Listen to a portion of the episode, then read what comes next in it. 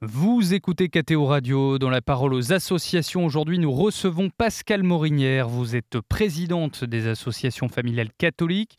Vous vouliez nous parler aujourd'hui de Noël, ce temps particulier pour les familles. Oui, voici de nouveau le temps de Noël, de nouveau car il n'est pas de plus joyeuse nouvelle pour l'humanité que la naissance et la venue du Fils de Dieu dans notre histoire. C'est la nouveauté radicale. Nous ne sommes plus livrés à une finitude fatale, mais Dieu revêt notre nature humaine et nous entraîne à sa suite.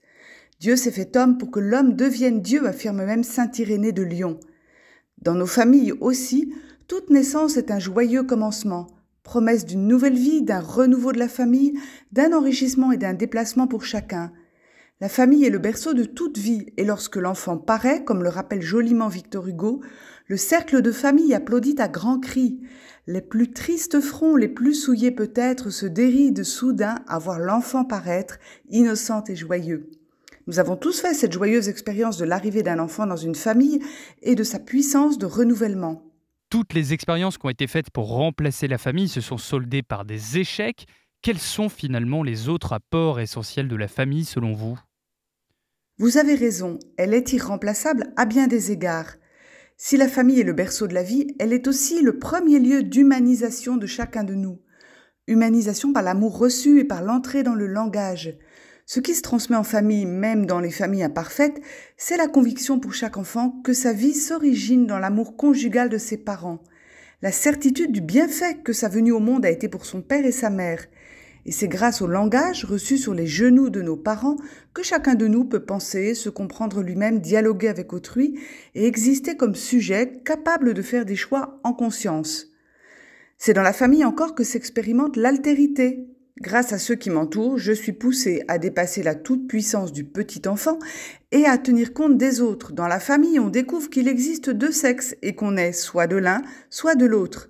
Sylvia Nagasinski parle de l'irréductibilité du masculin au féminin. Aucun n'est le tout de l'humanité et le reconnaître pose les prémices de la vie en société. La vie, l'humanisation, l'altérité, la famille est aussi le premier lieu de la solidarité, le premier amortisseur social, ceux vers qui on se tourne en cas de coup dur. On l'a vu de manière éloquente au moment des confinements. Lorsque la famille est fragilisée, c'est toute la société qui est impactée. Plus récemment, les émeutes des banlieues ont été majoritairement menées par des jeunes issus de familles monoparentales. La famille, ce sont nos premières fidélités. Si elles viennent à manquer, si nous n'avons pas ces racines-là, c'est toute la trame de la société qui s'effiloche. Nous voilà loin de Noël. Hein. Non, au contraire. À Noël, Jésus arrive dans une famille avec des parents, des grands-parents, Anne et Joachim, des cousins, Élisabeth et Zacharie, les parents de Jean-Baptiste.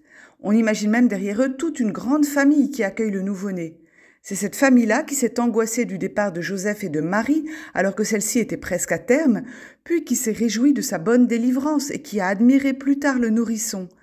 Noël est très particulièrement la fête des familles, un temps de bénédiction pour nos familles, un temps donné pour prendre soin les uns des autres, partager les mêmes inquiétudes, se réjouir des mêmes joies, rendre grâce des mêmes événements passés.